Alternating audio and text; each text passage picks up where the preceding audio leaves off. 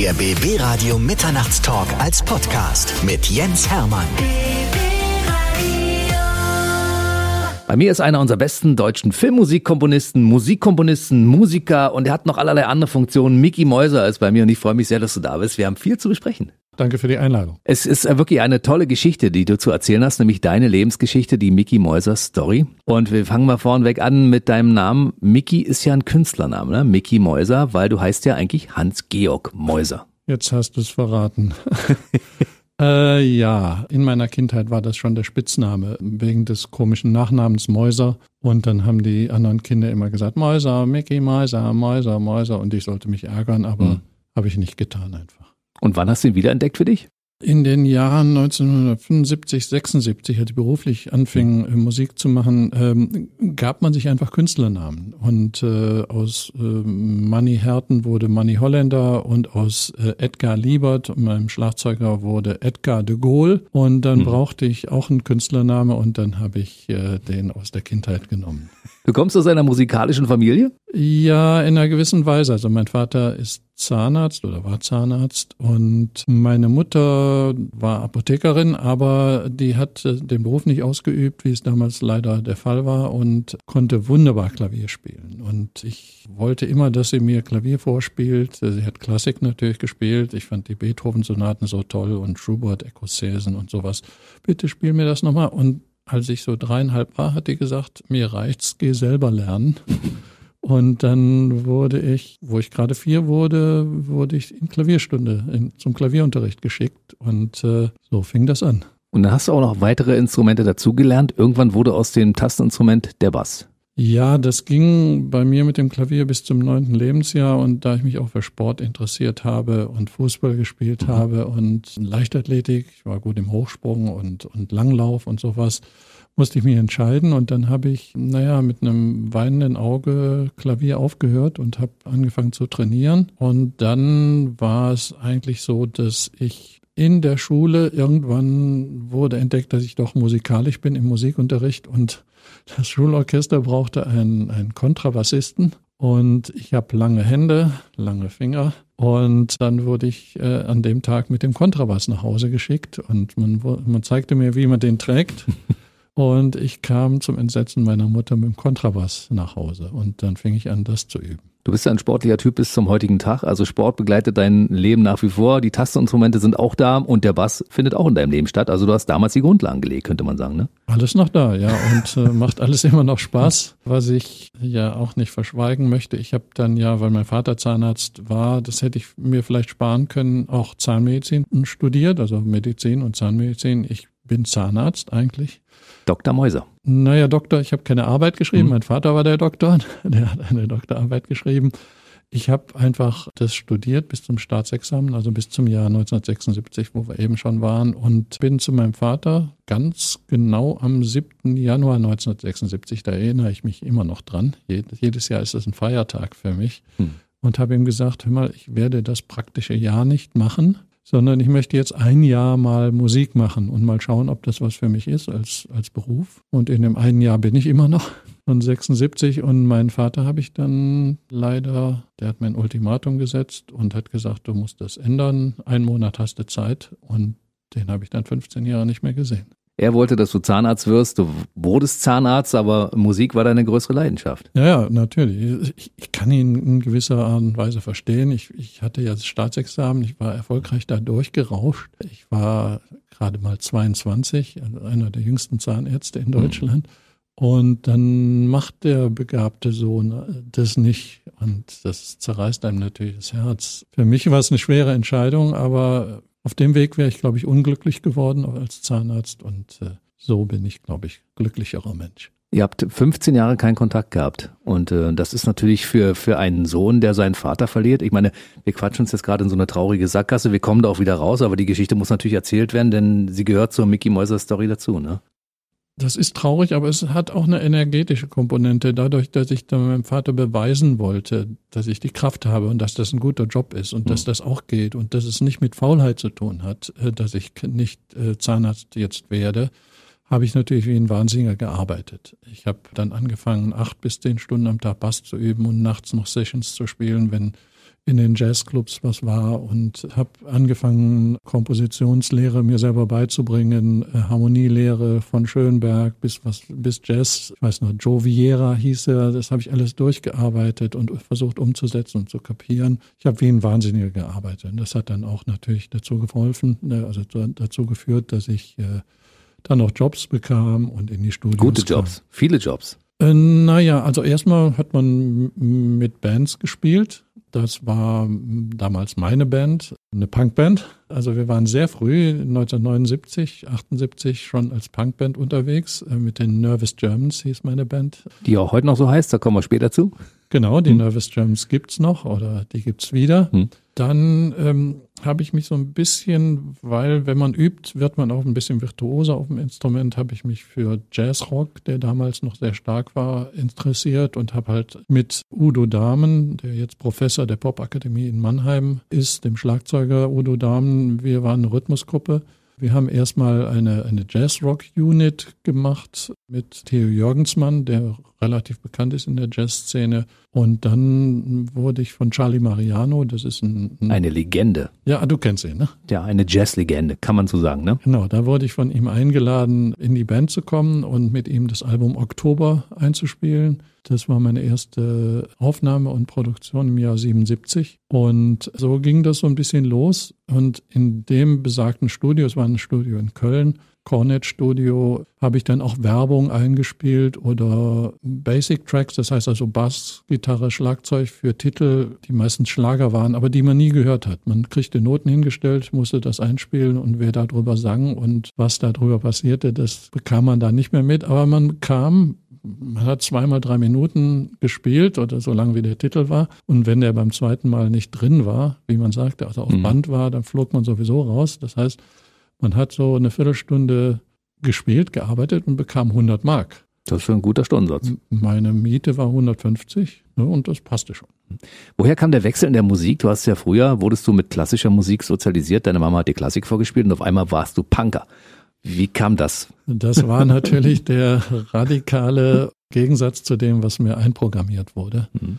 Das ist immer der Versuch, das, vielleicht kommen wir da gleich auch nochmal dazu, wenn wir über die Ärzte sprechen. Das ist das Konzept, was man machen muss, um das Gehirn selbst zu übernehmen, sein eigenes Gehirn zu mhm. übernehmen, indem man das Programm, was da reingeschrieben wurde, von Lehrern, von Eltern, mit was anderem überschreibt. Viele Leute bleiben an der Stelle stehen und glauben dann das andere, was sie überschrieben haben, aber man muss es dann zusammensetzen. Also man muss dann gucken, jetzt habe ich das mit dem anderen überschrieben und jetzt muss ich mal gucken, was mein eigenes daran ist von diesen beiden Seiten. Also ist so ein bisschen eine dialektische Denkweise, das Negative und Positive oder links und rechts und dann muss man eine Etage höher gehen, um dann was Eigenes draus zu machen. Ich möchte nochmal zurückkommen auf deinen Vater. Weißt du, nachdem ihr euch vielleicht im Nachhinein darüber unterhalten habt, ob er währenddessen du anfingst, deine Karriere als Musiker zu starten, ob er mal von der Seite geguckt hat, ob das tatsächlich auch klappt? Was ein, ein gutes Gespür für solche äh, menschlichen Verhältnisse. Das ist in der Tat so. Das wurde mir erst sehr viel später erzählt.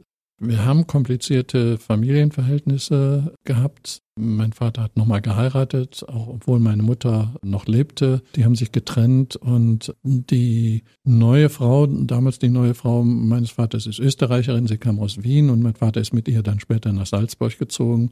Und die hat mir irgendwann mal nach seinem Tod, der ist 2010 gestorben, erzählt, dass mein Vater ins lokale Schallplattengeschäft gegangen ist damals noch Vinylplatten, nichts anderes, und hat äh, dann seine Klassikplatten gekauft und ist dann in die Pop-Abteilung gegangen und hat dann eine Produktion, ich glaube, es war irgendwie Ärzte oder, oder Ideal oder sowas rausgeholt, wo ich als Produzent hinten drauf stand, hat dann den Verkäufer geholt und hat gesagt, sagen Sie mal, da steht Produzent, was macht denn eigentlich so ein Produzent? Dann der Verkäufer natürlich ziemlich hilflos, ja, der produziert und das ist der, da ist Mickey Mäuser, der hat das produziert. Dann sagte mein Vater, das weiß ich doch, das ist mein Sohn. Guck mal, er hat sich dafür interessiert. Er war zwar einerseits ein bisschen enttäuscht, dass du nicht Zahnarzt geworden bist, aber andererseits war er stolz, dass sein Sohn ein erfolgreicher Produzent geworden ist. Ich meine, du standst auf dem Plattencover einer berühmten deutschen Band drauf, ne? Genau, und äh, er dachte, er, er kannte sich nicht aus, aber er hatte schon mitgekriegt, dass das irgendwie äh, schon ein bisschen was Besonderes ist und dass das ein guter Weg sein könnte, den ich doch dann gegangen bin. Und natürlich wollte er auch stolz sein. Mhm. Und äh, naja, ich habe ihn erst wieder so längere Zeit versucht zu treffen, als er in Salzburg schon gewohnt hat, in den Jahren 2004, 2005. Und ich war auch dabei, als er verstorben ist, was ein ganz wichtiges Aussöhnungssignal ist und, und Erlebnis letztendlich hat das Ganze doch ein Happy End und ich glaube, dass er doch sehr stolz auf mich war. Das ist das Wichtige, was ich gerade fragen wollte. Hat die Geschichte ein Happy End und äh, ich mag Geschichten, die Happy Ends haben. Ich auch, ja. Auch wenn es ein bisschen dauert am Ende. Eine Geschichte, die auch ein Happy End hat, in 50 Jahren irgendwann mal oder vielleicht in 80, je nachdem wie alt du wirst, ist die ähm, Geschichte, dass 1978 dein erstes Album rauskam. Dein erstes selbstproduziertes und selbstgestaltetes und selbstgemachtes Album. Ja, das ist richtig. Das war aber sehr überraschend, weil ich war damals, wie gesagt, Studiomusiker in diesem Cornet-Studio und da wurde man halt engagiert und äh, wir wurden, Udo Dahmen und ich wurden für eine Single engagiert von einer Künstlerin, von der wir nie was gehört haben, hatten, die hieß Ina Deta. Normalerweise kommt da der Produzent rein und stellt einem die Noten hin und dann muss man die angucken und ein bisschen durchspielen, damit es gleich beim ersten Take sitzt. Wie gesagt, beim zweiten, mhm. wenn man es nicht hinkriegt, dann fliegt man raus, ja. Dann war es sehr ungewöhnlich, da kam diese 1,50 Meter große Powerfrau. Powerfrau, hm. quicklebendige Frau und stellte uns äh, die Noten persönlich hin und stellte uns den Text daneben und sagte, ihr müsst das lesen, das ist ganz wichtig, das sind äh, Inhalte von uns Frauen, das sind feministische Inhalte, ähm, das ist eine ganz wichtige Sache und wir so ja, das mag sein, äh, Ina, aber wir, wir müssen jetzt die Noten lernen. Also wir lesen das später. Jedenfalls haben wir diese Single eingespielt. Neue äh, Männer braucht das Land, war es das schon? Nein, das war. Das kam erst später. Das kam erst im Jahr 82, also mhm. vier Jahre später. Ich war ja, hatte auch eigentlich nur, war nur der Studiomusiker auf diesem Album, mhm. beziehungsweise war erstmal nur die Single und dann haben wir das eingespielt und dann wurde gefragt, wer möchte mit Ina Deta, also die Plattenfirma CBS, also mhm. Sony, mhm. Wer möchte mit Ina Date auf Tour gehen? Wir finden, das ist eine, eine tolle Künstlerin und dann wollte keiner mit diesen feministischen Inhalten was zu tun haben. Aber ich fand das erstens richtig und zweitens interessant. Und dann begann eine wunderbare Zeit, weil ich zum Teil mit Ina Data zu zweit auf Tour war. Ich hatte einen ganz kleinen Bassverstärker, der passte in einen Privatwagen, in einen VW Golf. Und dann sind wir zu Festivals gefahren, sind da aufgetreten zu zweit und es hat einen Riesenspaß gemacht. Nur Bass und Gitarre und sie hat gesungen. Ich habe ab und zu mal Backing Vocals gesungen, also Hintergrundstimme. Mhm. und äh, das war eine schöne Zeit. Und die Plattenfirma CBS, jetzt komme ich zum Punkt, 78 kam auf mich zu und sagte, Mickey, wir haben hier noch so eine Künstlerin, die ist so ähnlich, die heißt Bettina Wegner. DDR-Künstlerin, ne? Genau. Mhm. Und möchtest du nicht mal mit der ins Tonstudio gehen und sie produzieren? Natürlich sagt man dann ja. Und ich hatte aber keine Ahnung, was produzieren ist. Ich habe gesagt, ja, mache ich natürlich. Was ist denn das? Wie geht das? Und habe ich ein bisschen kundig getan, aber die wollten erstmal, dass ich die Lieder von Bettina Wegner, die, die ja auf der Gitarre alleine spielte, genauso wie ich es dann bei Ina Deta gemacht hatte, für eine Band arrangiere. Das konnte ich und das habe ich dann auch gemacht. Und äh, dann sind wir, ist Bettina Wegner in den Westen gekommen, wir haben geprobt und dann sind wir ins Hansa-Studio damals und ich hatte das große Glück, dass ich einen fantastischen Toningenieur damals hatte, Edu Meyer. Der hatte gerade die David Bowie, zwei David Bowie-Alben gemacht. Ein wunderbarer Mensch und wunderbarer Toningenieur. Und wenn er das hört, grüße ich ihn ganz herzlich. Und der hat mir so viel geholfen und so viel beigebracht, was Produzieren eigentlich auf der technischen Seite ausmacht. Die psychologische Seite habe ich einigermaßen kapiert, dass ich die Band zusammenhalten musste und mit Bettina Wegner habe ich mich sehr gut verstanden. Aber was dann technisch notwendig ist, um Produktion zu machen, hat er mir beigebracht und so fing es im Prinzip an. Ein erstaunlicher Beginn einer großen Karriere. Du hast äh, damals das Handwerk, sagen wir, von der Pike auf gelernt und zwischendurch hast du dann auch gesagt, also einen Toningenieur brauche ich gar nicht mehr, ich mache das mal selbst. Weil die machen das vielleicht auch gar nicht so, wie ich das haben möchte. Das war sehr viel später. Das war nach der Ärzteproduktion und auch nach der Seli-Produktion. 87, 88 war das. Oh, so weit wollen wir noch gar nicht springen, wa? Genau. Wir wollen chronologisch bleiben. Ich habe einfach nur gedacht, Toningenieure machen Fehler, auch wenn ich als Produzent daneben sitze und versuche zu korrigieren. Ich höre mir die Produktion später an und ärgere mich über die Fehler. Dann kann ich die Fehler auch selber machen. und habe mich dann hingesetzt und hatte ja das Know-how und das hat mich auch technisch interessiert. Im Prinzip, ich sage immer, das ist eine super spannende Sache, äh, die Technik um Mischpulte, die ja heutzutage virtuell sind und so weiter und um die Kompressoren, EQs und alles, was es da gibt. So ein bisschen wie elektrische Eisenbahn spielen. Und wenn man sich diesen Spaß und dieses Herumspielen gönnt und dann natürlich auch ernsthaft nachher zusammen guckt, was ist daraus geworden, dann wird das äh, Ergebnis auch immer gut. Das ist das Schöne. Mir ist das gleich aufgefallen. Du kamst in dieses Studio, hast das angeguckt, hast gesagt, ah, das ist das und das Mikrofon, die Kopfhörer verwende ich auch. Diese Liebe zur, zur Technik, das ist bis zum heutigen Tag auch geblieben. Du hast wahrscheinlich in deinem Studio auch nur das Beste vom Besten zu stehen. Ich versuch's. Es äh, kostet sehr viel Geld. Das gehört natürlich dazu. Also was, wenn man ein gutes Gerät hat, dann klingt's auch gut. Und äh, ich habe natürlich alles Digitale. Ich war einer der Vorreiter, habe auch mitprogrammiert an so Programmen wie Logic. Nicht programmiert, aber getestet und war mit in der ersten Familie, die für die äh, damalige äh, Firma C-Lab und später Imagic die Dinge ausprobiert hat und bin sehr digital affin aber es ist leider immer noch so, dass ich ganz viele Röhren und Studiogeräte bei mir stehen habe, weil es klingt einfach besser und schöner, wenn man es einmal da durchschickt. Das habe ich schon von ganz vielen Menschen gehört, die auch in großen Studios produziert haben, ihre Alben aufgenommen haben weiß ich nicht, Abbey Road oder sowas, ja. Diese Studios haben nicht nur eine Aura, sondern sie haben auch entsprechende Technik, die so klingt, wie es damals klang und äh, die uns äh, so inspiriert hat und die uns so fasziniert hat, vor allen Dingen auch, ne? Ja, das ist das eine, diese nostalgische Komponente, der alte Klang, aber es ist auch physikalisch zu erklären. Diese, diese Analoggeräte, die schleifen etwas von diesen Ecken und Kanten ab und bringen die äh, Tonsignale so zusammen, dass, dass sie besser zusammenpassen.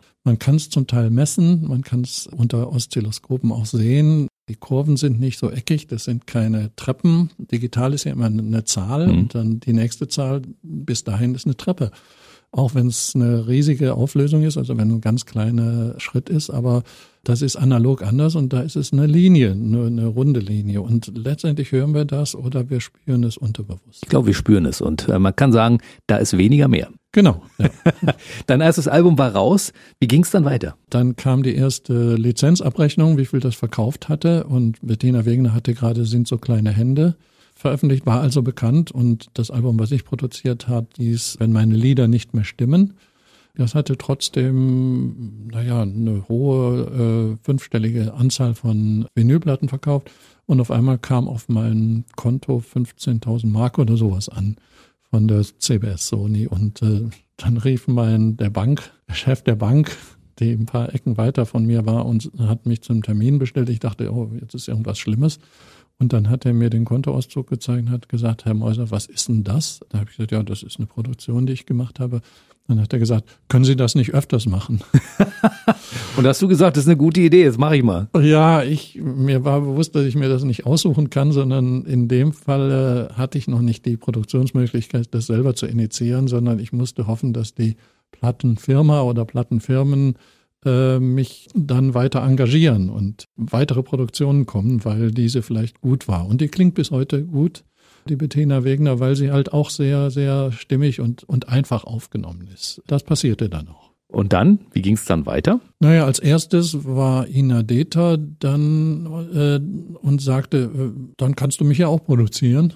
Ja. Und da habe ich gesagt, ja, gerne, machen wir. Und dann habe ich mit Ina ungefähr drei Alben produziert und das dritte davon war das bekannte dann Neue Männer braucht das Land, wo wir uns dann gefreut haben, dass es dann doch äh, viel Interesse in, in Westdeutschland, aber auch in Ostdeutschland äh, bekommen hat und äh, wir immer auf Tournee gehen konnten. Ich bin immer mit ihr in noch weiter live habe ich gespielt, aber wir haben dann eine Band zusammengestellt und wir konnten dann gute Hotels bekommen. Wir hatten einen Tourbus und wir haben dann etwas größere Venues, würde ich jetzt sagen, Hallen oder Clubs gespielt. Mhm. Also nicht mehr der Einser Golf mit dem Marshall-Verstärker drin, sondern das ging auch noch so, ja? Genau, es war ein Einser Golf, hast du richtig erkannt.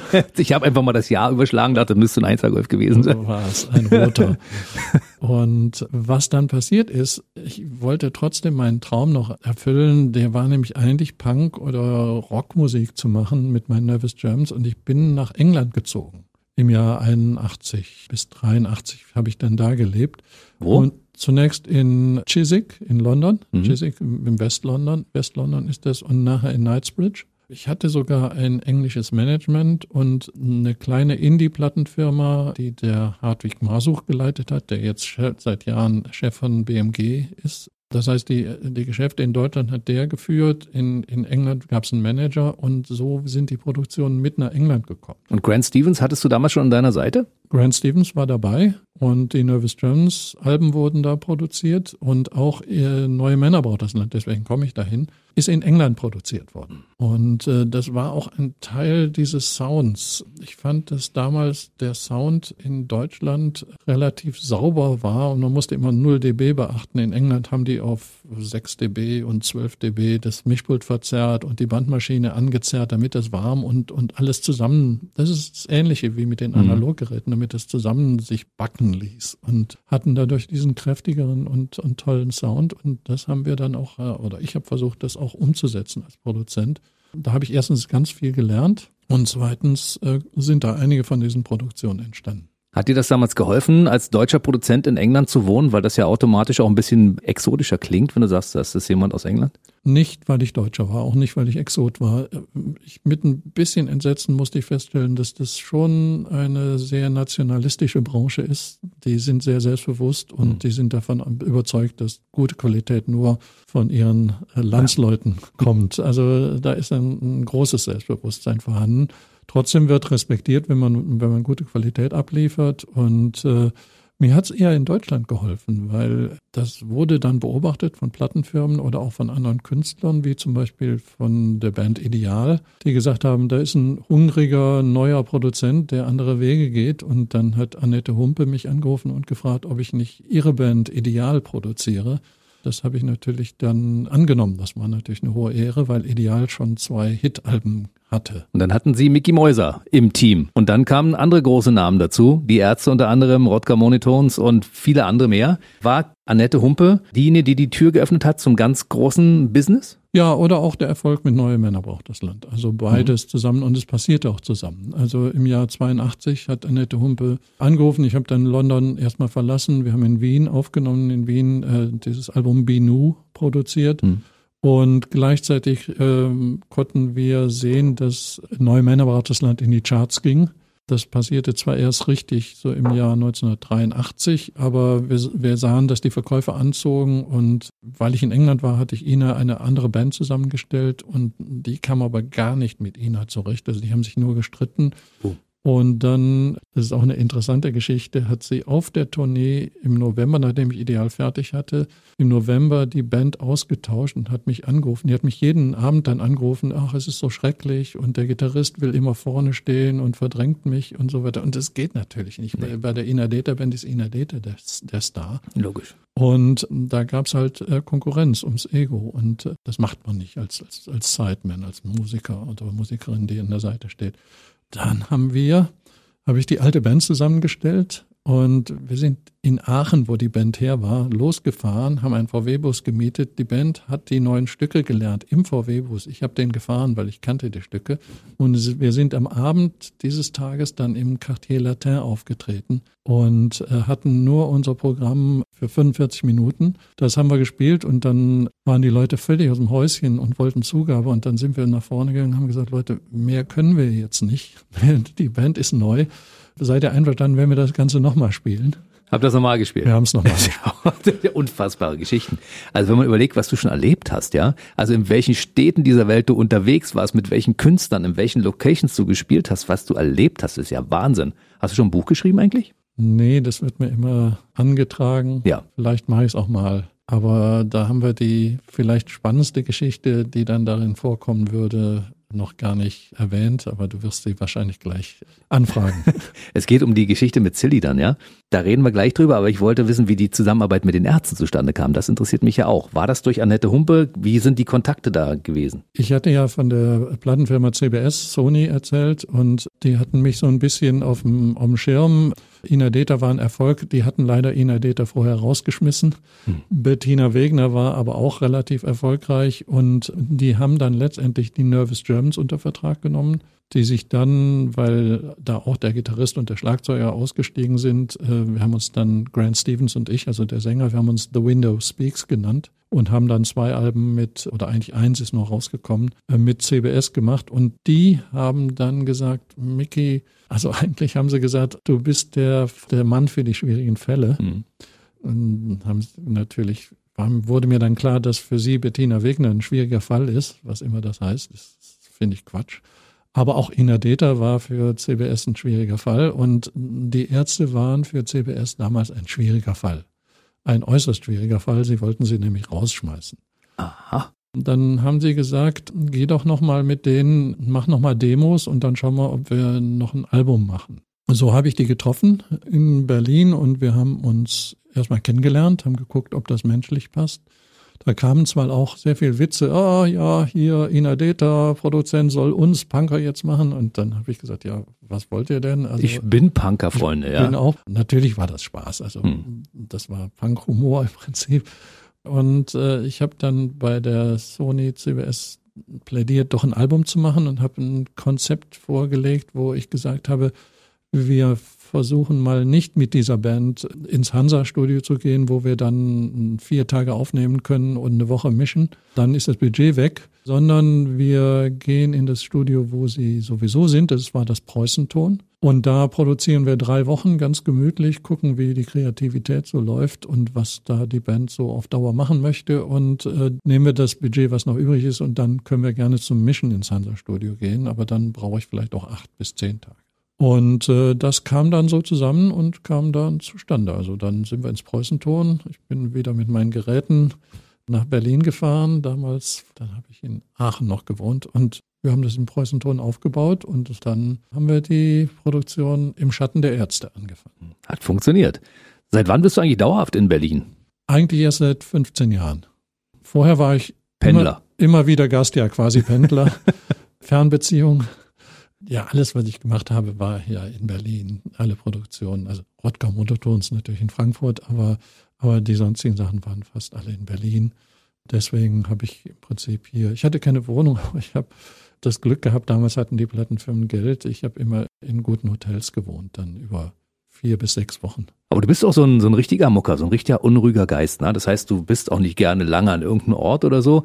Das heißt, man muss auch ein bisschen Bewegung im Leben haben. Ja? Also London, Aachen, weiß ich nicht, Berlin, Wien. Also ich finde, das Schlimmste, was einem im Leben passieren kann, ist, dass es langweilig wird. Ist bei dir nie passiert? Nö. Nee.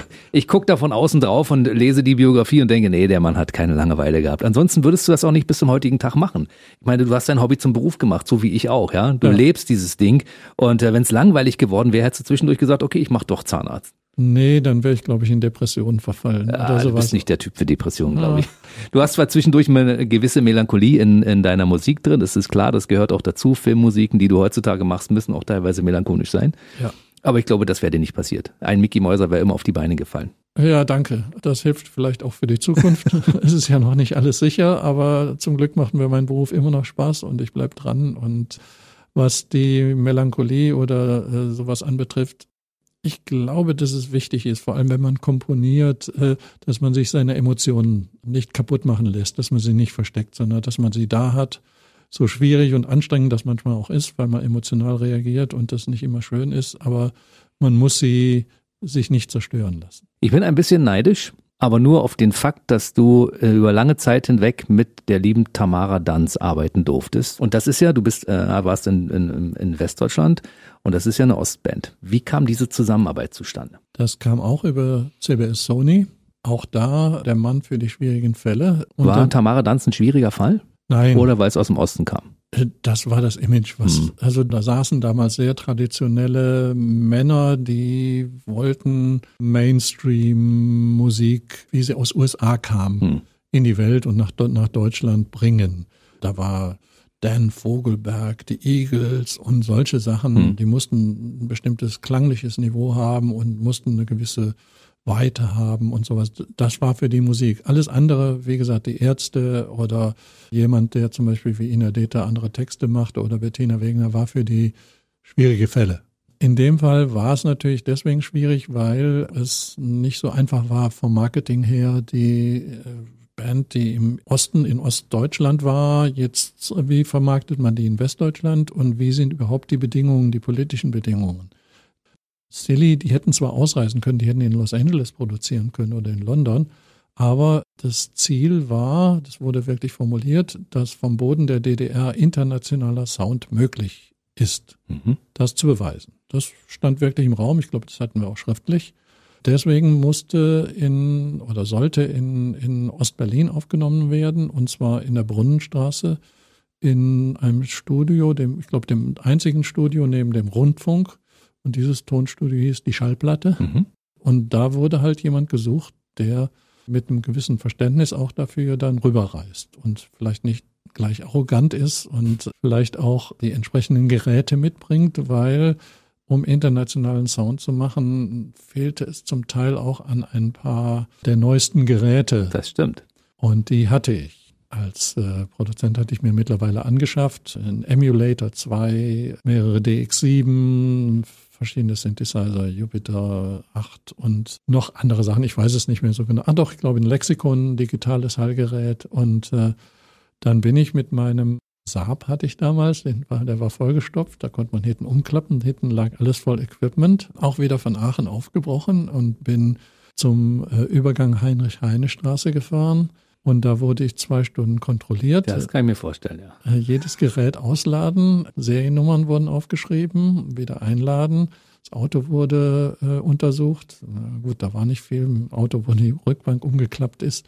Dann durfte ich einreisen und äh, wir konnten die Produktion beginnen. Und im ersten Teil, nämlich während der Aufnahme, die sechs Wochen dauerte, habe ich zum Teil im damaligen Interhotel gewohnt. Das heißt, ich blieb im, in Ostberlin. Aber das war mir nach zwei Wochen dann zu lang, zu langweilig auch, weil wir durften ja nur vier Stunden am Tag aufnehmen. Danach kam die nächste Band, weil in diesem Tonstudio die Schallplatte wurde alles produziert, was mhm. damals im Land produziert wurde. Und wir mussten abbauen.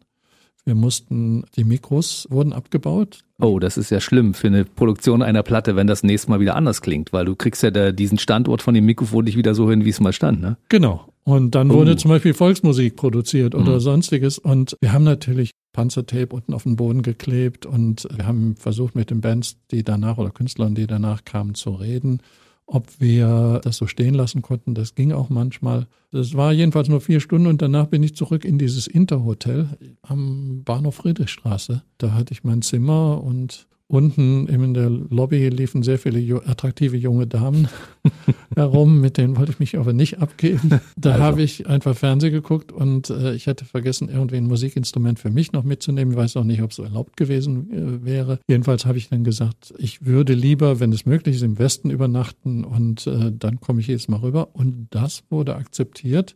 Und dann musste ich nicht mehr mit meinem Saab alles ausladen und wurde untersucht, sondern ich kriegte irgendwie einen Status, da durfte ich über die Diplomatenspur fahren. Ohne Kontrolle, da fährt man einfach durch. Ohne Kontrolle. Toll. Man grüßt einmal und fährt durch, die wissen, wer kommt. Das war natürlich super toll, weil es war immer so eine, so eine Art Kulturschock. Hm. Das Westberlin und ich wohnte im Interconti da und dann rüber nach Ostberlin und in die Brunnenstraße das waren zwei verschiedene Welten. Und dann ist aber ein wunderbares Album rausgekommen, Bataillon d'Amour. Silly, begnadete Musiker, ein Großteil davon gibt es ja heute noch, bis auf Tamara Danz, die leider verstorben ist. Aber du hast eine Zeit mit ihr gearbeitet und hast diesen großartigen Menschen kennenlernen dürfen. Das ist in der Tat so, also äh, da bin ich sehr dankbar für. Ich habe mich mit Tamara sehr gut verstanden. Sie war auch die erste von der Band, die so auf mich zuging. Ich glaube erstmal der Humor, unser Humor hat uns dann zusammengebracht. Also äh, die haben mich dann versucht als Klassenfeind zu bezeichnen und ich habe dann gesagt, ja, ihr Kommunisten und so. und äh, dass wir uns auf dieser Ebene verstanden haben, hat uns dann doch geholfen, weil die Atmosphäre war doch anders. Wie gesagt, erstmal nur vier Stunden. Wir hatten sehr viele Offizielle dabei, die das Ganze beobachtet haben oder wie uns, wie gesagt wurde, der berichtet. Staatssicherheit. Genau. Das waren zwar auch nette Personen, also nette Menschen, nach außen hin.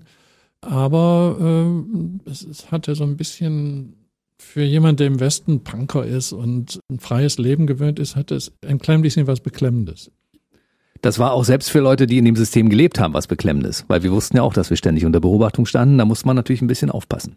Rausgekommen ist auf jeden Fall ein tolles Album Und dann gab es ja damals in der DDR, hatten die eine bestimmte Auflage, die Platten. Und es wurde einfach nur diese Auflage gepresst. Ne? Und die kam, glaube ich, in der Höchstauflage raus. Genau, das war relativ klar vorher. Trotzdem musste ein Gremium aus Künstlern der DDR und da waren auch Berichtende, um es mal so zu sagen, und, und Politiker dabei, die haben sich das gesamte Album angehört, die haben sich wirklich die Zeit genommen und äh, konnten dann abstimmen, ob es ein Album ist für 5.000, 10.000, 50.000 und 100 oder 100.000 Leute.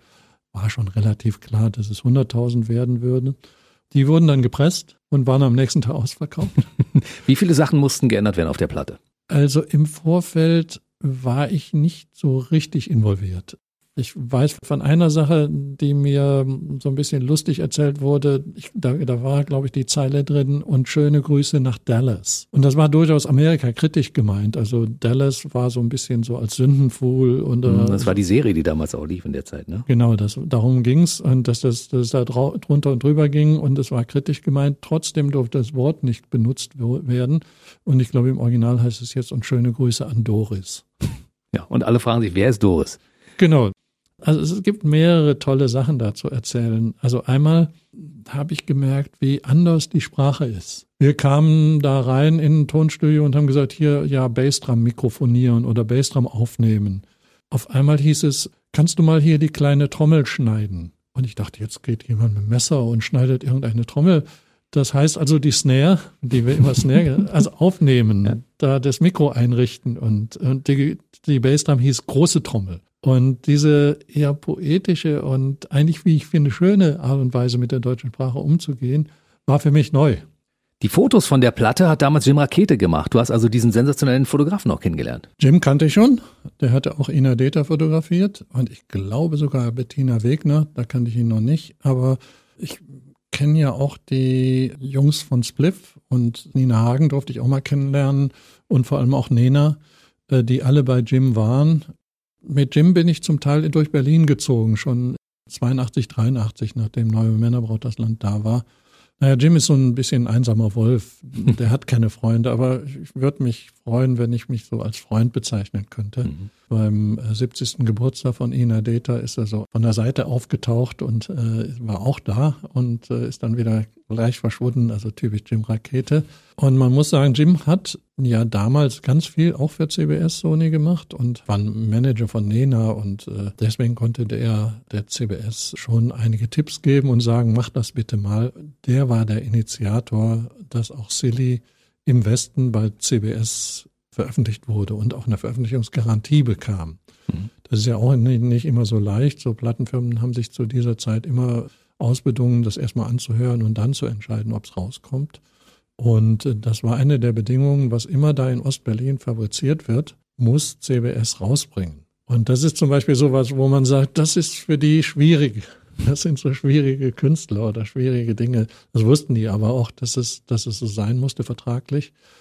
Aber es ist ja was Tolles draus geworden. Absolut. Und wenn man sich das damals angeguckt hat, das Foto von diesem Cover ist ja in Westberlin entstanden, damals bei Jim Rakete. Und wer als Ostler mit dem Gehör an die Platte rangegangen ist, hat gedacht, die klingt irgendwie anders. Also man hat gehört, dass sie modern klingt, dass sie mit guter Technik aufgenommen ist. Und wenn man gelesen hat, dass die Fotos Jim Rakete gemacht hat, und wir wussten ja damals im Osten auch, wer Jim Rakete ist, haben wir gedacht, aha, guck an, das ist im Westen entstanden.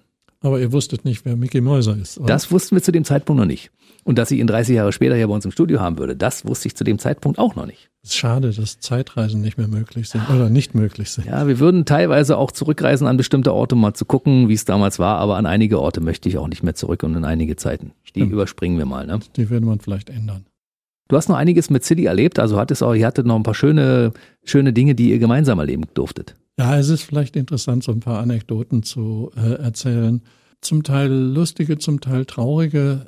Eine Sache war mit Tamara in der Tat, ich habe mich so gut mit Tamara verstanden. Wir hatten einen Titel, ich glaube es war Panther im Sprung. Und sie hat mich viele Sachen gefragt. Sie hat immer gefragt, wie kriegt man im Westen, wie macht ihr das mit diesem hauchigen Sound der Stimme und so, da haben wir dran gearbeitet. Aber sie wollte da Harmoniegesang drauf haben. Panther im Sprung hat sogar Harmoniegesang. Ich weiß, es war einer der Titel. Und dann habe ich gesagt, natürlich, guck, ich würde es so setzen und dann singst du die und die Stimme und dann machen wir das dreistimmig. Und da hat sie gesagt, prima, das machen wir. Und an dem Tag, an dem Abend hatten wir ein bisschen mehr Zeit und wir haben gesagt, wir nehmen die Zeit. Die Toningenieure kamen mit ins, ins Tonstudio und der Beobachter oder, oder der Berichter war nicht da.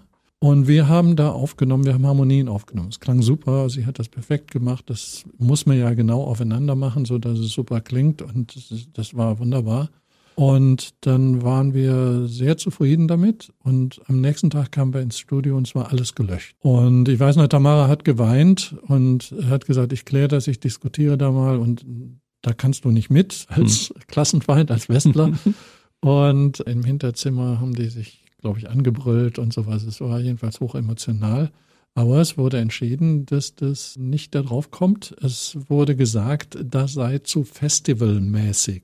Das Wort hatte ich auch noch nie gehört. Was ist so festivalmäßig? Ich habe auch keine Ahnung. Es klang wahrscheinlich ein bisschen zu amerikanisch dann. Das war vielleicht zu poppig oder sowas. Ich weiß nicht. Also es, das offizielle Wort war, es war zu, zu festivalmäßig und dann kam das so nicht aufs Album. Das war die eine Sache, wo wir uns dann irgendwie beide danach sehr gut verstanden haben. Also weil wir, weil wir darunter ziemlich gelitten hatten. Mhm. Das zweite war immer, dass man in der Brunnenstraße, das Studio war hinten durch und vorne in der Brunnenstraße war eine Bar und da wurde immer mal ein Wodka getrunken. Und äh, was für uns irrsinnig war, war, war dass der Wodka, äh, der kostete 49 Pfennig oder sowas. Und da haben wir uns immer darüber lustig gemacht, dass die Preise, wir haben die Preise so verglichen und haben da sehr viel gelacht. Und immer wenn das Wort Jägerschnitzel fiel, das war so ein Geheimcode, wusste man, es ist jemand da, der berichten wird. Am Anfang habe ich das nicht verstanden. Die redeten so und sagten, das war ein gutes Jägerschnitzel und haben dann den Satz weiter ohne mit der Wimper zu zucken. Das hieß, jetzt müssen wir alle vorsichtig sein, was wir sagen, weil irgendjemand könnte das berichten. Hm mir ist dann klar geworden, dass es solche Codes und so eine zweite Ebene, dass man nach, auf der einen Seite, naja, fröhlich und offen ist und so tut, auf der anderen Seite immer vorsichtig sein muss. Das macht was mit den Menschen. Alle in Silly und alle in dem, der Umgebung waren sehr intelligent, waren super ausgebildete Musiker. Das waren so mit die besten Musiker, die ich hier kennengelernt habe. Mhm. Die hatten das drauf. Die hatten diese zweite Ebene. Bis heute. Bis heute. Was es bis heute schwierig macht, so eine Art von, für einen Westler wie mich, so eine Art von Vertrauen aufzubauen. Genau. Ne? Ja. Das ist schwierig, ja. Also ich bin ja, ich war ja auch Unterhaltungskünstler der DDR, insofern weiß ich, wovon du redest. Du wusstest wahrscheinlich als Westler nicht mal, was ein Jägerschnitzel ist. Mittlerweile hast du es rausgefunden. Es stand wahrscheinlich ab und zu auch mal auf der Speisekarte für alle, die nicht wissen, was das ist. Das ist eine panierte, gebratene Jagdwurst die man zu Nudeln mit Tomatensauce isst. Ach so. Ja. Äh, ich hatte da an das Jägerschnitzel gedacht, was es im Westen gab. Das ist ein paniertes Schnitzel nee. mit Pilzen, weil der Jäger ja im Wald ist hm. und da gibt's Pilze. Bei uns ist das was anderes gewesen. Wieder ein Schritt zur Verständigung. Nicht mal probiert in der Zeit, in der du hier warst. Auf jeden Fall hast du schöne Sachen mit Silly erleben dürfen. Und äh, als Tamara damals verstarb, das war wirklich, es war für die gesamte Musikbranche ein riesiger Verlust. Richtig. Und ich äh, war auf der Beerdigung. Das war sehr anrührig. Ich war zu einer anderen Produktion in Berlin zu der Zeit, die Band, die Frauenband Schön Blond. Und dann kam die Nachricht und äh, ich weiß noch, dass ich mir einen Anzug kaufen musste und in, in ein Geschäft gegangen bin, mir extra einen Anzug für Tamara gekauft habe. Und ich bin mit einem, neben mir einen sehr kleinen Mann einhergeschritten. Das war ein Herr Gregor Gysi, mhm. den ich damals noch nicht so richtig kannte, aber mit dem ich mich sehr gut unterhalten konnte, weil der sehr kluge Sachen gesagt hat. Und ich versuchte da mitzukommen intellektuell und vielleicht auch ein paar Sachen gesagt habe, die vernünftig waren. Wir haben uns jedenfalls sehr gut verstanden, leider danach nie mehr getroffen. Aber wenn ihr euch wiedersehen würdet, würde das wahrscheinlich genauso weitergehen an der Stelle, weil das ist ein echt cooler Typ. Ja. Du hast dann eine Zeit lang gearbeitet mit Herwig Mitterecker von Spliff und mit Lemon Babies und mit vielen anderen Künstlern, die man heutzutage auch noch kennt und im Ohr hat. Und dann hast du irgendwann aufgehört mit dieser Art von Musik, hast gesagt, ich mache ab jetzt Filmmusiken. Wieso kam dieser Break zustande? Naja, das hat eigentlich weniger mit der Produktionsseite zu tun, sondern mit der Seite in mir, die komponiert, die Songs schreibt und Lieder schreibt und auch, weil ich aus der Klassik komme, auch, auch solche klassische Strukturen schreiben kann oder könnte. Und ehrlich gesagt, ich hatte auch die Nase voll von den äh, Gitarre spielenden Männern und den Posern auf der Bühne. Und das hat sich zunächst niedergeschlagen darin, dass ich gesagt habe, jetzt mache ich nur noch Frauenbands, weil das fand ich spannend. junge Frauen, die eine Rockband machen und das waren, die ersten waren die Lassie Singers, Mhm. auch wieder in Berlin, auch damals im Spliff-Studio, ich glaube gemischt im Hansa-Studio, weiß ich nicht mehr. Und dann kamen noch die erwähnten Lemon Babies und dann kam Schön Blond und äh, Heike Makatsch irgendwann auch noch, ne? Heike Makatsch war schon Das war später. Dann, ne? im Zusammenhang mit einem Film. Mhm. Und dann hatte ich einfach keine Lust mehr auf Produktion. Und ich habe gemerkt, dass im, im Songwriting, im Komponieren, dass mein, mein Impetus, meine Art und Weise zu komponieren, ging in andere Richtungen. Das, das entstanden eher so Schichten, weniger diese A-B, A-B-Sache eines Songs, also Strophe, Refrain, Strophe, Refrain, sondern äh, Stücke, die aneinander passten, die sich überlagerten, so ein bisschen mehr in Richtung Klassik. Dann habe ich noch zwei, drei Produktionen gemacht in die Richtung. Eine, die Sonic Ambience. Das war so damals New Age, Anfang der 90er Jahre. Das lief auch gut in den USA und, und äh, war eine interessante Musik, die man immer noch hört ab und zu. Dann war es eigentlich nur logisch, mal zu schauen, wie sieht das mit einer Musik aus, die diese visuellen Assoziationen hat. Das war, ist ja schon so, ein Song ist ein Song, aber wenn man so eine Instrumentalmusik macht, die so ein bisschen eine Atmosphäre hat, dann entstehen im menschlichen Gehirn oft äh, visuelle Assoziationen. Man hat, äh, man denkt an, was weiß ich was, wenn es ruhige Musik ist, an eine ruhige Landschaft oder ans, ans Meer. Das, das kann man ja alles mit Musik ausdrücken und dann assoziiert das Gehirn das. Und das fand ich sehr spannend und dann war es logisch, mal zu gucken, ob Filmmusik geht. Und dann spielte Heike Makatsch in der Tat eine, eine wichtige Rolle. Da gab es diese Filmproduktion im Jahre 1996 war es. Das war ein Film mit Daniel Craig, also ein internationaler Film, der zum Teil von Deutschland aus produziert wurde. Da spielte Heike Makatsch mit und in diesem Film sollte Heike Makatsch in einer Band spielen, in einer Frauenband. Und dann hat diese Filmproduktionsfirma hat mich gefragt, ob ich diese Frauenband in diese Richtung begleiten könnte, ob ich die Lieder schreiben könnte und ob ich Heike Makatsch so weit coachen könnte, dass sie erstens singt und zweitens sollte sie noch Trompete spielen und Orgel. da habe ich erstmal gestutzt, aber naja, in unserer Branche sagt man immer, ja, natürlich. Sonst hat man den Job nicht, sonst wird jemand anders gefragt. Also man muss zumindest sich die Jacke anziehen, auch wenn sie zu groß ist, kann man ja reinwachsen. Das habe ich dann gemacht. Und dadurch habe ich auch eine ganz tolle Zeit erlebt. Erstmal in der Vorbereitung des Films. Das war ja noch keine Filmmusik, sondern das waren Lieder für einen Film, die ich dann geschrieben habe, zusammen mit Bela B. von den Ärzten, den ich äh, gebeten habe, ob er vielleicht mitschreibt. Dann sind wir, haben wir eine sehr schöne Zeit in Berlin verbracht, nämlich äh, wir vier, Daniel Craig, Heike Makatsch, Bela B. und ich Daniel Craig hat in der Goethestraße gewohnt, Heike und ich. Wir hatten damals da so ein Apart-Hotel. Wir reden von dem Bond-Darsteller, Leute, ja? Also nur mal am Rande bemerkt, ja? Einer der nettesten Menschen, die man sich vorstellen kann. Sah Äh, der damals schon so aus? War das schon immer so ein Athlet? Der sah so aus, ja. der hatte Ja. Body und den hat er noch ein bisschen, ein bisschen dran gearbeitet, aber der war sehr kräftig, ja. Ich beneide dich darum, weil ich war so zu der Zeit sehr verliebt in Heike Makatsch. Die war ja damals auch Viva-Moderatorin. Und ich habe mir gedacht, die Heike Makatsch. Also diese Heike Makatsch. Aber es waren ja noch viele Millionen andere Menschen, Männer in sie verliebt, ne? Ja, in der Tat war es damals so, dass genau die Geschichte, die in diesem Film der Obsession heißt Mhm. oder hieß, nämlich eine Dreiecksgeschichte, die hat sich dann bei Heike Makatsch im Leben auch wiederholt. Mhm. Ist passiert, sie hatte einen Freund in München und dann haben sich Daniel Craig und Heike Makatsch ja ineinander verliebt, was ja bekannt ist, und waren dann sechs Jahre ein Paar. Und du warst dabei, als diese Liebe entstanden ist. Richtig, ja. Ich weiß noch, wir haben oben auf der Etage, oberster Etage in der Goethestraße, haben wir getanzt und Partys gemacht. Äh, damals war unsere Lieblingsproduktion das Album von Garbage, I'm Only Happy When It Rains. Und äh, wir haben da auf dem ganzen Album, wir haben das rauf und runter getanzt das, äh, und noch andere Sachen. Das war wirklich eine tolle Zeit. Hast du heute noch Kontakt zu Daniel Craig? Könntest du den anrufen und sagen, Mensch, Daniel, bin mal wieder in der Nähe, lass uns einen Kaffee trinken gehen? Ich habe keine Telefonnummer. Ich denke, der würde mich wieder erkennen. Und äh, ich habe ihm mal gratuliert, als er James Bond wurde. Was ist ja schön, ich meine, du kannst immer als Anekdote erzählen, ich habe Daniel Craig noch gekannt, als er noch nicht James Bond war und wir haben zusammen Partys gefeiert. Ich meine, wer kann das schon von sich behaupten, ne? Und es gibt Fotos. Es gibt Fotos, es gibt Beweisfotos, die bei dir irgendwo an der Wand in einem Bilderrahmen hängen, vermute ich mal. Nee, nee, aber in der, in der Fotocollection.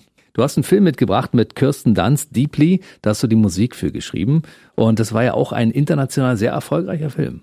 Ja, das ist natürlich eine ungewöhnliche Art und Weise, in die Filmmusikbranche einzusteigen. Mhm. Es war ja eigentlich so, dass ich der Songwriter für den Film war und dann, das war eine sehr teure Produktion, Kinoproduktion und wir sind zwei, zweieinhalb Monate wurde gedreht. Hier in Berlin, in Frankreich und an den Niagara-Fällen. Und als der Film dann fertig gedreht wurde, bin ich zu einem Regisseur, den ich mittlerweile kannte, Peter Seher, leider verstorben, und habe gesagt, hast du denn schon jemand für die Filmmusik? Und dann hat er gesagt, nee, habe ich mir noch keine Gedanken gemacht. Und dann habe ich gesagt, darf ich mal versuchen? Und dann hat er gesagt, ja, warum nicht? Dann ist es mir gelungen, drei sehr schöne Stücke zu schreiben, weil ich ja so ungefähr wusste, wie die Bilder aussehen. Und unter anderem die große Niagara-Hymne, die dann dazu geführt hat, dass da auch sogar ein, Soundtrack-Album rausgekommen ist. Und das hat die dann überzeugt, sogar so weit, dass sie gesagt haben, äh, wir nehmen diese Filmmusik auf gleich mit Orchester. Und dann fand ich mich von 0 auf 100 vorher noch nie eine Filmmusik geschrieben und dann äh, gleich mit dem Orchester des Bayerischen Rundfunks aufnahmen. Dirigent mhm. Laurent Marcel, der das mit begleitet hat, der hat nicht an dem Tag dirigiert, aber das ist dann natürlich schon die, die Top-Liga. Und äh, dadurch, dass der Film international ausgewertet wurde, der lief auf vielen internationalen Festivals, wurde auch gefragt, wer ist der Komponist. Und dann habe ich Einstiege bekommen. Die ersten waren erfreulicherweise auch weiter international, also quasi da aus USA und Kanada. Dieser Mystery-Film mit Kirsten Dunst, wo es auch eine deutsche Koproduktion gab und die gesagt haben, wir wollen diesen Komponisten und die mich dann gleich nach äh, Nova Scotia, also nach Kanada, Kanada hm. Äh, eingeflogen haben, äh, wo der Film gedreht wurde. Und dann durfte ich dabei sein, wie mit Kirsten Dunst und mit dieser Crew dieser Mystery-Film gedreht wurde. Weißt du, was ich bei, bei Filmmusik ein bisschen schwierig finde? Du bist ja Dienstleister. Wir haben das manchmal beim Radio auch. Ich komme irgendwo hin und sage, ich soll das und das für euch machen. Wie wollt ihr das dann haben? Dann sagen die zu mir, mach mal. Dann rennst du los und machst und am Ende sagen sie, ach nee, so habe ich mir das aber nicht vorgestellt. Und dann sagst du, Moment Leute, aber ihr habt mir doch gar keine Vorgaben gegeben. Ihr könnt doch nicht einfach sagen, äh, ihr wollt das nicht haben, weil ihr habt vorher gar nicht gesagt, wie ihr es haben wollt. Und ich nehme an, das ist als Musiker, der normale Musik schreibt, ist das kein Problem. Du schreibst so, wie du möchtest, gibst die Musik ab, sagst, hier ist die Musik. Als Filmmusiker musst du, musst, muss das passen, ne? Zu den Bildern. Schwierig oder nicht? Ich weiß nicht, wie du das machst, aber du hast genau den neuralgischen Punkt von Filmmusik schreiben erfasst. Wahrscheinlich aus Empathie oder weil du vielleicht gut nachdenkst oder viel nachdenkst. Das ist genau der Punkt. Erstens ist es nur 50 Prozent Selbstverwirklichung, wie es beim Popsong zum Beispiel mhm. ist. Oder bei einer, auch einer klassischen Komposition, also einer Komposition zeitgenössischer Musik. Das ist Selbstverwirklichung. Der Komponist oder die Komponistin verwirklicht sich dann selbst. Und äh, beim Filmmusikschreiben ist mindestens 50 Prozent Dienstleistung, Service. Und es ist meines Erachtens noch mehr, weil es geht nicht nur um das Musikschreiben, sondern um den Dialog mit den anderen Filmberufen, nämlich der Regie, der Produktion und zum Teil gibt es ja auch noch bei den Sendern oder bei den äh, Produktionen noch eine Redaktion, die das alle abnehmen müssen. Und man muss denen erklären, weshalb man diesen Ton in dieser Tonart auf diesem Instrument an der Stelle macht. Das heißt, der Dialog ist ganz, ganz wichtig. Das sage ich auch immer in den Vorlesungen, die ich, die ich halte. Und insofern hast du genau den schlimmsten Punkt erwischt, den es da gibt, nämlich, dass der Regisseur oder die Regisseurin zu dir kommt und sagt, hör mal, Mickey, ich lass dir alle Freiheiten. Du hast schon einen Plan von dem ganzen Film, mach doch mal. Und dann segelt man los in Richtung Selbstverwirklichung und dann präsentiert man das und die Regisseurin, was mir wirklich zwei, dreimal passiert ist, deswegen mache ich das nie mehr, sagt, äh, nee, das, das, das passt ja gar nicht. Das habe ich mir ganz anders vorgestellt. Und dann muss man sagen, wenn du Vorstellungen hattest, warum hast du sie nicht gleich am Anfang formuliert? Dann hätte ich nach den Vorstellungen als Dienstleister quasi gearbeitet. Ich kann das, das ist Teil des Berufes und ich will das. Deswegen ist die erste Alarmlampe, die bei einer Filmkomponistin oder Komponisten aufleuchten sollte, wenn die Regie oder manchmal gibt ja die Produktion die Vorgaben für das Komponieren der Filmmusik sagt, mach mal, du weißt schon, was da Sache ist. Da würde ich immer fragen, bitte, ich will wissen, was ihr euch vorgestellt habt. Und so geht das eigentlich. Also natürlich kann ich einen Vorschlag machen, würde hier einen Orchesterscore machen, eine Orchesterfilmmusik, oder ich würde hier nur Klavier setzen, oder ich würde das mit Band machen, oder ich würde einen elektronischen Score machen. Das sind ja all die Möglichkeiten. Und äh, dann gibt es noch die Möglichkeit, äh, dieser Film braucht viel Musik oder dieser Film braucht ganz wenig Musik, weil viel, viel Dialog da ist, weil er schon sehr gut gespielt ist und so weiter. All diese Möglichkeiten muss man unbedingt vorher klären. Wir müssen noch drei Dinge kurz ansprechen. Wir haben nicht mehr ganz so viel Zeit, aber wir müssen auf jeden Fall nochmal die Nervous Germans ansprechen, weil die sind ja mittlerweile wieder da. Die hast du ja zwischendurch, hast du sie ja mal ruhen lassen sozusagen. Wir müssen über die GEMA reden, in der du ja ein wichtiger Mann bist. Und wir müssen natürlich noch über die äh, Deutsche Filmkomponistenunion DEFCOM reden. Wir machen erstmal am besten die Nervous Germans. Das können wir schnell machen. Die Nervous Germans sind zwar ein wichtiger Teil heutzutage wieder als Ausgleich. Mit denen gehe ich, wenn es möglich ist, auf die Bühne wieder. Mhm. Als Punk-Band. Naja, wir sind Bisschen heutzutage geworden, ist das ist das Rock, was Okay. was damals Punk war. Mhm. Also ich meine, man kann sich die Johnny Rotten, wie heißen sie, hießen Sex Pistols Album anhören und dann hört man danach unsere deutschen Schlager heutzutage und die Gitarren sind sind Ähnlich. härter oder Hm, ähnlich. Naja. Also wir würden heutzutage in Modern Rock oder Rock, Classic Rock reinpassen. Es war so, 84 war die Band eigentlich so drogenabhängig und ich konnte da nicht mehr, ich, ich, ich habe kein Faible für Drogen, es tut mir leid, es, es hat nichts Moralisches zu tun, ich, es macht nichts für mich.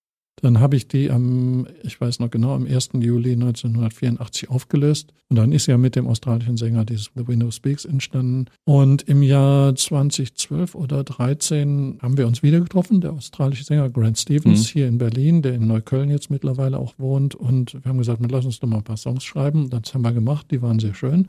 Dann haben wir gesagt, wie nennen wir das? Sollen wir es Windows Speaks nennen oder Nervous Germans? Dann haben wir gesagt, Nervous Germans ist kerniger, das gibt uns mehr Möglichkeiten. 2.0.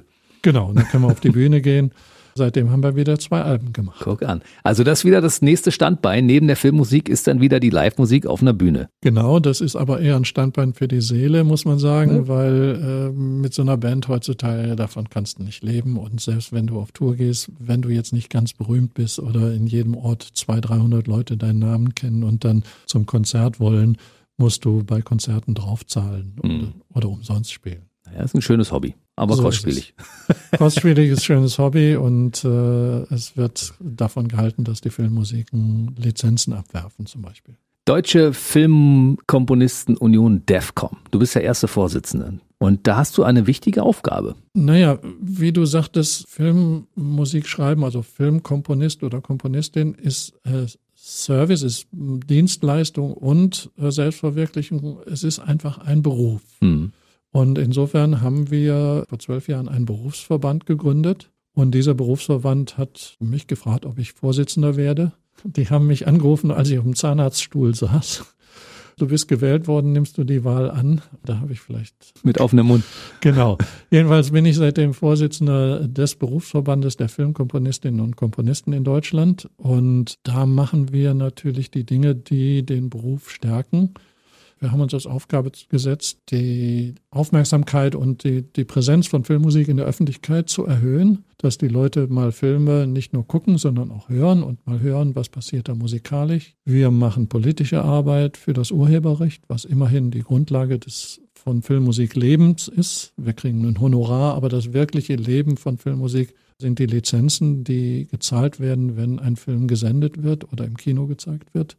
Davon leben die Filmkomponistinnen und Komponisten. Und wir sind im Prinzip im Gespräch mit unseren Auftraggebern, dass es nicht so Dinge gibt wie Honorardumping, weil Hm. es, es gibt immer wieder die Versuche, eine Filmmusik, die vielleicht in der Anfertigung eine fünfstellige, eine kleine fünfstellige Summe kostet, dann für, für 1500 Euro zu bekommen, ein Mhm. Tatort oder sowas. Ne?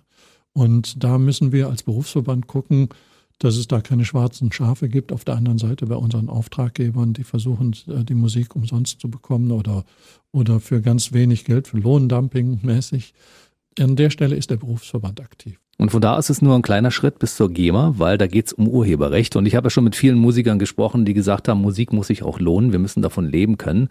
Und deshalb bist du bei der GEMA. Du sorgst dafür, dass die Künstler auch Geld dafür bekommen, dass sie im Radio gespielt werden, dass sie auf Platten gepresst werden und sorgst dafür, dass die Künstler quasi leben können. Erstmal, ich bin nicht bei der GEMA. Aufsichtsrat der GEMA. Ja, also da muss man erklären, was der Aufsichtsrat der GEMA ist. Hm. Ähm, die Komponistinnen und Komponisten in Deutschland, das sind immerhin beruflich ungefähr 4000, äh, 5000 Personen, die wählen äh, aus ihren Reihen sechs Personen aus, die die GEMA beaufsichtigen. Der Aufsichtsrat ist nicht sowas wie bei Mercedes, der Aufsichtsrat, der sehr viel verdient, sondern der Aufsichtsrat bei der GEMA sind äh, sechs Personen, die die GEMA im Namen der Komponisten und Komponistinnen in Deutschland, nicht nur der Filmkomponisten, sondern auch der zeitgenössischen, der Jazz- und Schlagerkomponisten, die GEMA beaufsichtigen. Und damit sie das tun, damit wir das tun können, ist das ein Ehrenamt. Wir bekommen kein Geld von der GEMA. Das ist schlecht. Das ist aber trotzdem schlecht, schön und wichtig. aber es gibt uns eine Unabhängigkeit. Ja. Wir sind nicht käuflich und wir sind auch durchaus kritisch. Deswegen sage ich immer, ich bin nicht bei der GEMA. Trotzdem finde ich die GEMA wichtig, weil, wie ich gesagt habe, diese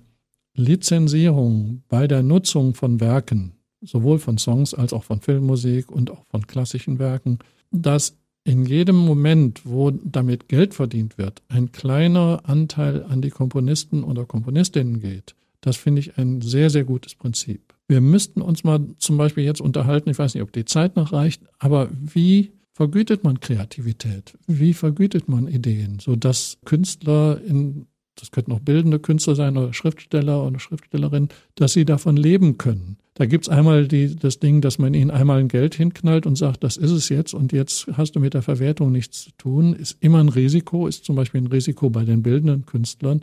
Ich sage dir ganz klar, das ist so, ein junger Künstler macht ein, malt ein Bild oder macht ein, eine Statue und jemand gibt ihm fünf oder zehntausend Mark oder Euro dann das ist vielleicht viel Geld, das nimmt er an, aber dann arbeitet er weiter oder sie und dann äh, irgendwann sind die Werke eine Million wert. Dann ist dieser Mehrwert, den dieses Werk hat, nämlich auch diese Statue ist dann eine Million wert, der hat der Künstler oder die Künstlerin nichts mehr davon.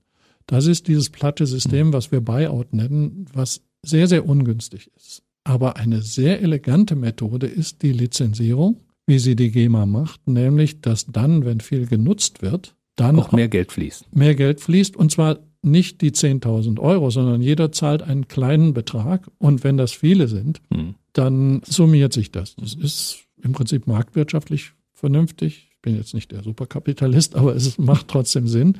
Es ist elegant, diese Art und Weise, weil wenn ein Werk nicht erfolgreich ist, dann bringt es auch nicht viel.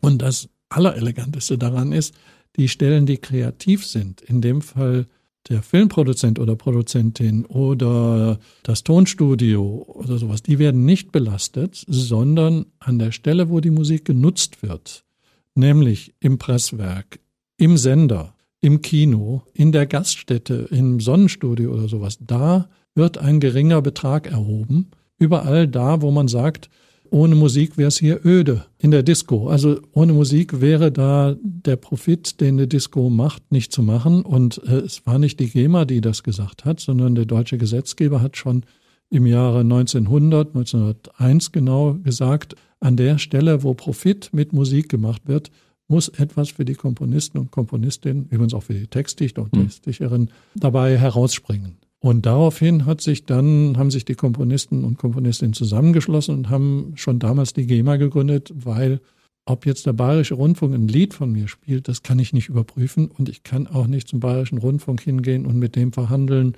wie viel denn für mich herausspringen müsste, mhm. wenn sie jetzt mein Lied spielen. Und das macht die GEMA. Das macht die GEMA für uns. Es gibt Tarife. So hat der Bayerische Rundfunk ganz klare Rechtssicherheit und er weiß auch, wie viel es kostet. Mhm. So und so viel das sind dann, was weiß ich was, äh, sechs oder sieben Euro pro Musikminute. Und die GEMA rechnet mir das dann an und monitort auch deutschlandweit, was von mir gespielt wurde. Und damit das vernünftig funktioniert, gibt es den Aufsichtsrat. Hm, das ist wichtig. Und ihr guckt von außen drauf und sorgt dafür, dass die Künstler unterm Strich auch etwas bekommen für ihre Arbeit. Denn das muss auch bezahlt werden. Das ist ein wichtiger Dienst an der Menschheit. Das ist ein wichtiger Dienst an der Menschheit. Die Menschheit muss sich entscheiden, will sie beruflich tätige Künstler, die ihr Leben für die Kunst, wie ich es mache, gibt ja noch andere Beispiele, die ich habe mein Leben der Musik gewidmet. Soll das möglich sein oder will man so was heutzutage Prosumenten heißt, also so jemand, der mal einen Remix macht oder jemand, der mal irgendwie hier einen Titel zusammenstöpselt, will man sowas haben. Das funktioniert ja auch auf YouTube oder TikTok, äh, macht ja auch Spaß. Das ist gerade die Entscheidung, die, die die Menschen oder die Gesellschaft fällen muss. Es sieht nicht gut aus für die Menschen, die ihr Leben, so wie du und ich, in, in einen Beruf, einen künstlerischen Beruf stellen möchten, weil die GEMA ist unter Beschuss. Das Image der GEMA ist durch zum Teil Verleumdungen wie diese Sperrtafeln, die YouTube geschaltet haben, die völlig aus der Luft gegriffen waren, die gelogen waren, was auch nachher gerichtlich festgestellt wurde.